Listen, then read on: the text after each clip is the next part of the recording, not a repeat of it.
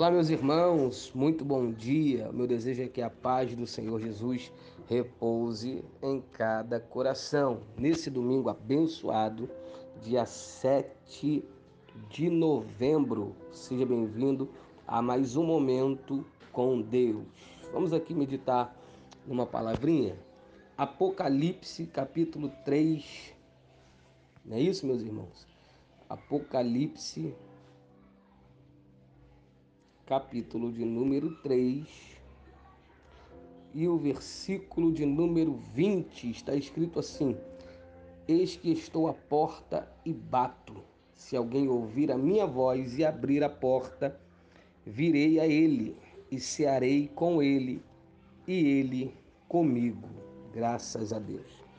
Essa é uma palavra muito poderosa, meus irmãos.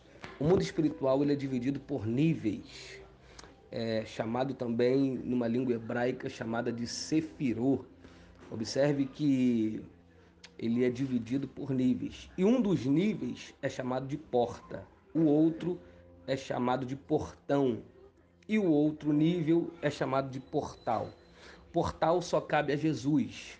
Esse é do Messias, só ele pode passar. Portão está ligado ao arrebatamento da igreja.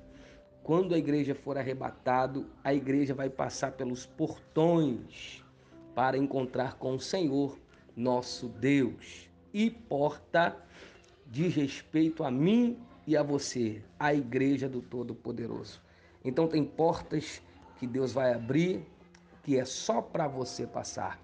Tem portas que têm o seu tamanho, é o seu nível, é a sua estatura. Por isso eu quero liberar uma palavra profética para a tua vida nessa manhã de domingo, que o que é seu é seu e ninguém toma. O que é seu vem na palma da sua mão, na hora certa, no tempo certo, no momento certo que Deus já determinou para a tua vida. Há uma porta que Deus está abrindo para a tua vida, para a tua história, que tem o seu tamanho ela é sua e ninguém pode tomar. Toma posse dessa palavra.